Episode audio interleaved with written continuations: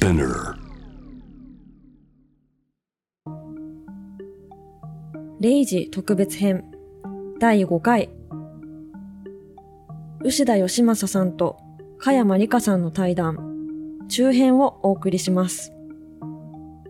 引き続きシールズのお話やこれからの社会運動のヒーローについてなどお話ししてもらいました。それではお聞きください。そうかって思ったことがあってそれは坂本龍一さん亡くなったじゃないですか。で、はい。でもきっと亡くなったらねまたなんかおめでとうございます的な、うん。あの人たちが大勢現れてう、ん。もうなんかすごいこう口差がないことを言う人たち多いんだろうなと思ったけど、うん作品を残した人になると、はい。それよりもずっとやっぱりね素晴らしかったっていう方がうん大きいじゃないですか声が確かに。そうですね。でその坂本さんの作品とともにまああの人がいろいろ社会的なこともこれまで発言してきたうんうんりしてきたこともね、はい。取り上げられてそうですね。そこも割と評評価っていうかああこの人こうだったんだとかっていうふうに好意的に受け入れられてるのかなと思うんですよね。確かにそうですね。うんうんだからこうやっぱりなんか作品の力っていうのがあるのかなと思ったりしてう、んなるほど。うん、それはありますよね。やっぱりこういういい音楽作ってる人の言うこと聞きたいみたいな。そうだからクリエーションなんか音楽とか、まあ、絵なのか演劇なのかとかは分からないけど、うんそままだこうそういう作品とか芸術が持ってる力っていうのがあそれはもうグーの音も出ないほどみんながあはい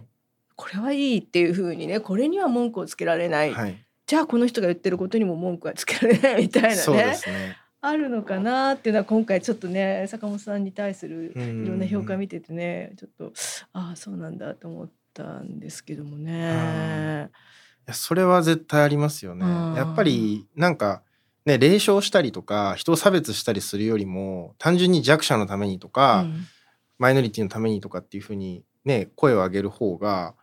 かっこいいじゃんっていう、うそういう価値観がもう本当になくなってきていて、うんでそでもそれでもやっぱりねかっこいい人たちがそうやって言っていけばやっぱそれかっこいいよねっていうよね。それが大事ですよね。いやだからねそれなんかこれは都市伝説と言われてるんだけどね、はい。えー、とアメリカの WWE ってプロレスがあるじゃないですか、はい。あれのマクマホンっていう社長がいて、はい。社長がねあのプロレスラーに演技を教えるよりも役者にプロレスを教える方が早いって言ったってこれはでもねうん。言ってないっていう話もあるんだけど、はい。これすごくみんながなるほどって思ったんですよ、つまりなんかやっぱりその役者として演技ができるとかキャラが立ってる人が、うん。まずいてなんかレスリングが上手いけど今一つマイクアピールは下手みたいな人はねなかなか大変ではい。そっちができる人にプロレスの技をちょっと教える方がいいってまあプロレスをバカにしたような言い方なんだけど、はい。でもみんななるほどって思って。私一回山口二郎さんとかにその話をしたことがあって、はい。だからね私たちの運動もやっぱりキャラを立てないとダメだから まずキャラが立った人をどっかから連れてきてその人にいろいろこう思想を吹き込むんですよとか言ったら「君そんなこと言ってもダメだ」とか言われて「な何言ってんだよ」とかって言われたのね。はい。でそれから23年経ってからね、はい。よく考えたけどあなたの言うことももっともかもしれないと最近思うって言われて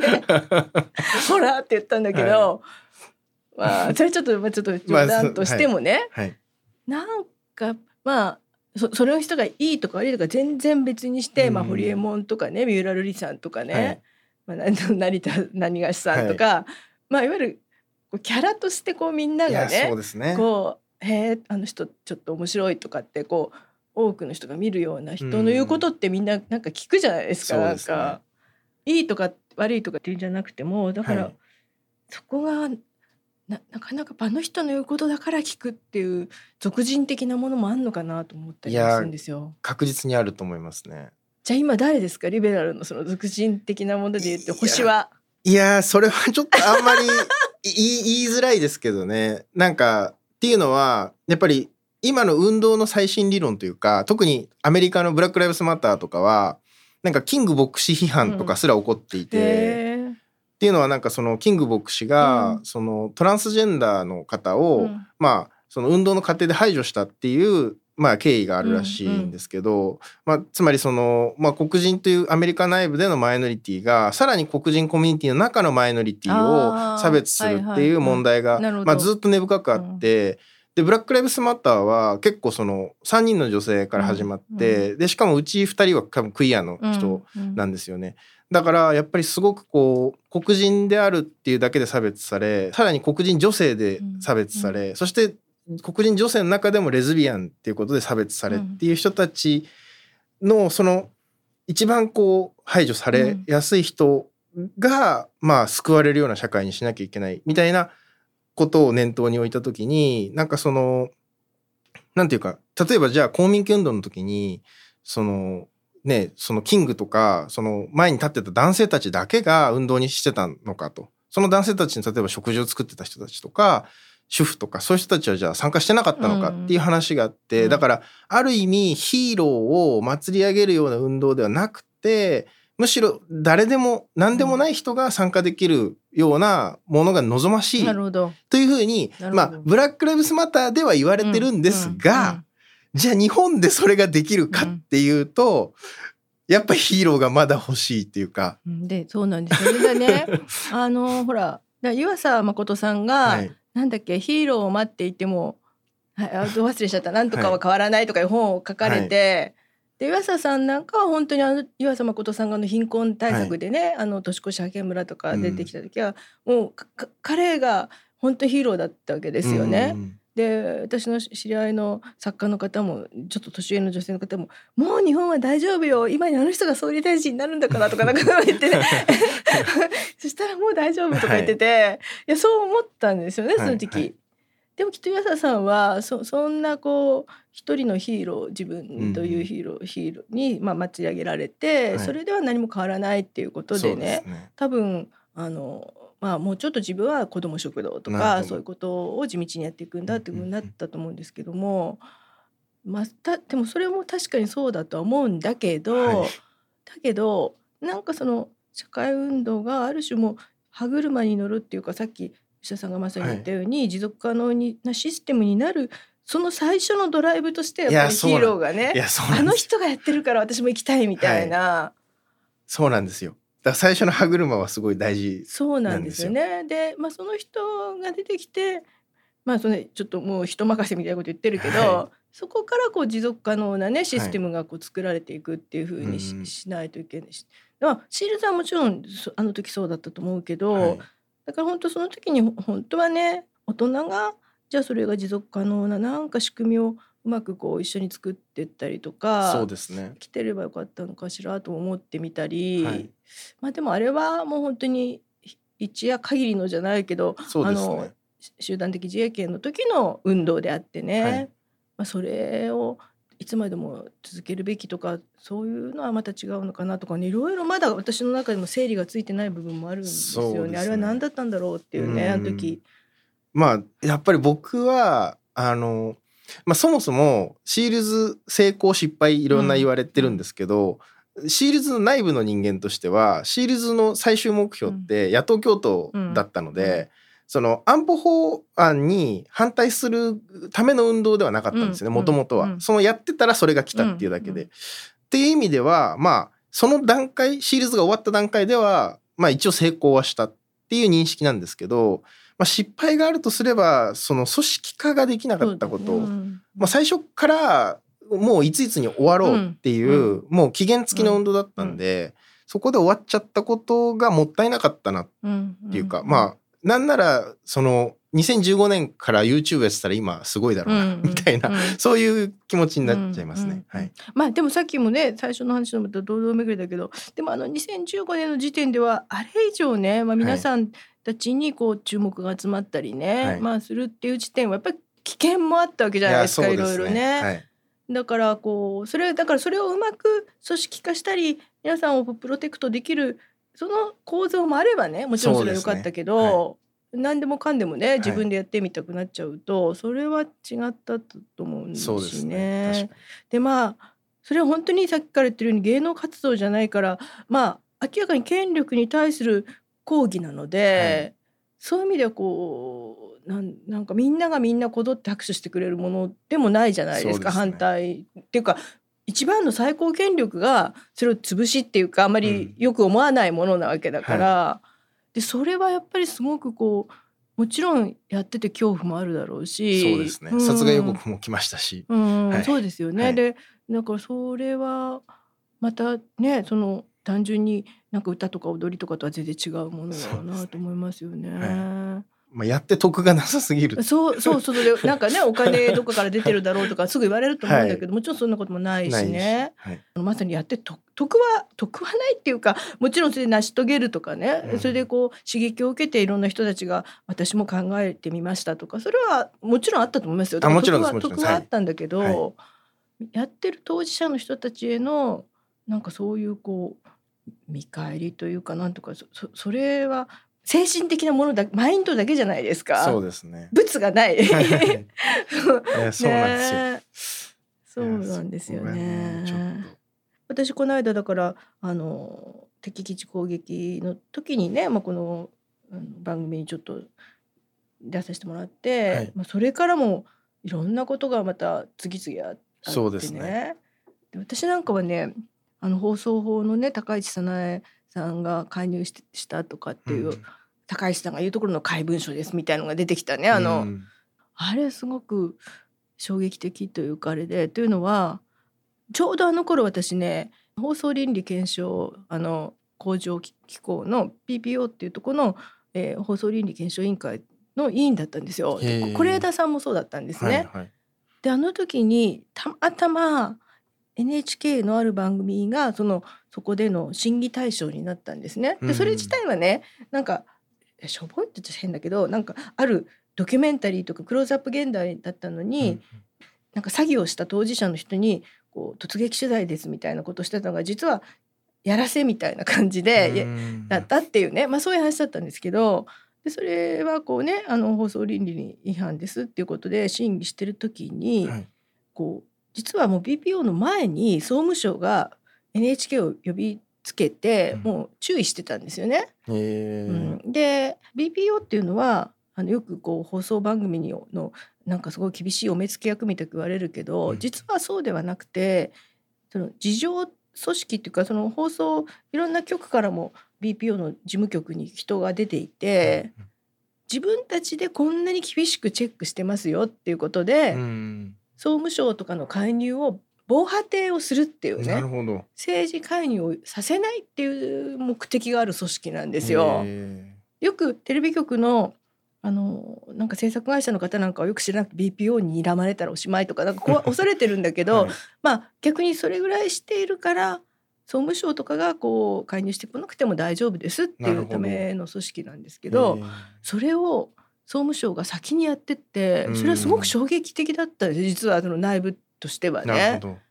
で是枝さんなんかもその時に非常にこうそれを有識ことと思ってもうなんかすごい勉強会やってたりとかあの頃放送法の成り立ちとかね、うんあの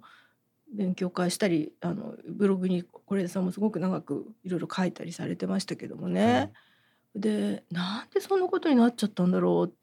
う。でそれその時も抗議したら高橋さんがなんかあの、まあ、国会とかでもあの本当はだから偏りがないっていうのはその個々の番組じゃなくてまあ1週間なら1週間の番組でこっちの番組は批判するけどこっちの番組はいいところもあの、まあ、取り上げるみたいな風なね、ことなはずなのに個々の番組にこんなに一つの番組だけをこう攻撃するとかいうのはこれはおかしいっていうようなことを私たちが言ったらうそうですね。ん高橋さんが「いやそれは個々でもありえます」みたいなね。でうん。停波とかの時にあのもう私たちはあのもう免許取り消しみたいな権利もあるんですよみたいなこともね国会で言ったりしてたんですよね。でこれなんなんでこんなことになってんの？ってでその時はわけわかんなかったんだけどあの小西議員のあの文書が出てきてあそうだったのか。この時こんななんかあのレクが行われたりとかねうん。高橋さんに。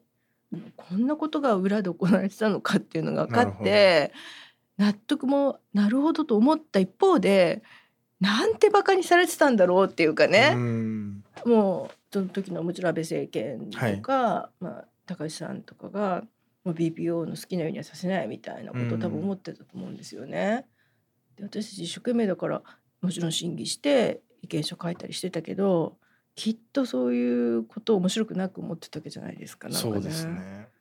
私なんかはいやこれ大大変なことだったんじゃないのって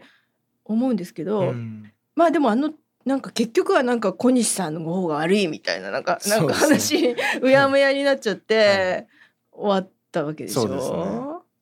うね全然こうそこでこう大きな流れになっていかないっていかそうですね。それで思い出したのはあれですね。なんか僕社会読んでた時その TBS の記者さん、はいはい。ば番組のディレクターさんかなんかが、今日こんなのが来たんだっつって言ってプリントを見せてくれてファックスで。だからその政府に反対的なことはしないでくださいみたいな。そういうなんか送られてくるんだなと思ってうん。コントロールしたいんですよね。多分。だからね、はい。私も当時すごくいろんな時々テレビとかも呼ばれることがあったりして、はい。聞いてたんですよ。あのその現場の人たちからね、うん。ちょっとでもねなんかそういう批判的なことするとすぐ官邸から電話かかってきて「はい。今見ましたよ」とかね、うん。言われるんですよとかでもさそれ本当はその TBS の人でも私が聞いた人でも今言ってほしいんですよ。あの時実はこうだったって。いう。うん。でもみんな言わないじゃない。やっぱり組織の人として言えないから。だからなんかそんなこと周りが言ったって現場の人は眠ってないじゃない？だからその介入なかったんですよっていうふうにされてしまってるんですよね。そうですね。だからまあここずっと続いてきてるのはやっぱりその良くないことが確実に起こってるのにしかも明らかにねあの法に触れていることが起こってるのにそれがなあなあなまま来てますよね。だからもうななんか仕方ないんだよとかね、うん歯向かうからだよっていうふうにもう牙を抜くように抜くようにっていうかで牙抜かれた方がねはい、安全に暮らせるとかそうですね。まあその言論人であってもその方がいわゆるお声がかかるとかね、はい。得なんだっていうもうふ風土っていうかさそれがね。もうある意味もう完成しきってしまってる感じがなんですよね。本当にそう思います。なんかあの戦争になだれ込んでいく国ってこういう感じなんだろうなってうん思っちゃいますね正直。まあ安倍さんはもういなくなったけどじゃあ一気にもうその時の重しがなくなってねみんな自由自在にいろんなこと言ったりとかね、うんこう批判もできるようになったりとかってなってるかっていうとまあもう別に安倍さん個人でやってたわけじゃないからその出来上がってしまったうん空気とか風土っていうのがはい。すぐには変わらないわけじゃないですか。どれぐらい時間かけて取り返せるんだろうっていう感じがそうなんですよ。しますね。だからね私もまあ今その北海道のねあの医療過疎地に行って、はい。まあそれはもちろんそういう仕事してみたかったっていうのも大きいんだけど、うん撤退したっていう意味もないわけじゃないんですよねやっぱりもうもうこれ以上こうなんかこういろんな批判的なこと言っても、うん。もの攻撃こそすごくあっても、うん。何にも届いてないみたいなね。はい。で届いてないくはないんですよ。届いてる人もいるしね、うん。応援してくれてる人はたくさんいるんだけどでもなんかこうもうそれはすごくパイが小さくなってきてる企業もあったり、例えばね昔私もこの商売して長いから、はい。15年ぐらい前とかは例えばですよ私の本でなんか劣化する日本日本人だっけななんかとかっていう本があるんですよ。はいえ今ねなんかよくそんな本出したなみたいな。今私が編集したらやめてくださいそんな本って。なんかそのまあ別にだから日本人のいろんなあのねまあ産業も含めてねはい。あの知的なところとかいろんなものが、うん。まあ衰えてるんじゃないかみたいな話とか、あとまあすごくその頃ナショナリズムの批判の本とかもいろいろ出しててう、ん。2002年にプチナショナリズム症候群っていうナショナリズムはい化していく日本を批判する本書いたんですけど、それとかも、まあ、よく出したなっていうかね サッカーをみんなで応援するのは危険だ的なこと書いたりとかしてるわけですよ。で今なんかいいんじゃん別にサッカーぐらいみたいな なんかぐらい自分ももう牙を抜かれてるから何言ってんのこの人みたいな考えすぎじゃないみたいに思うい。やそれってどうなんだけど、は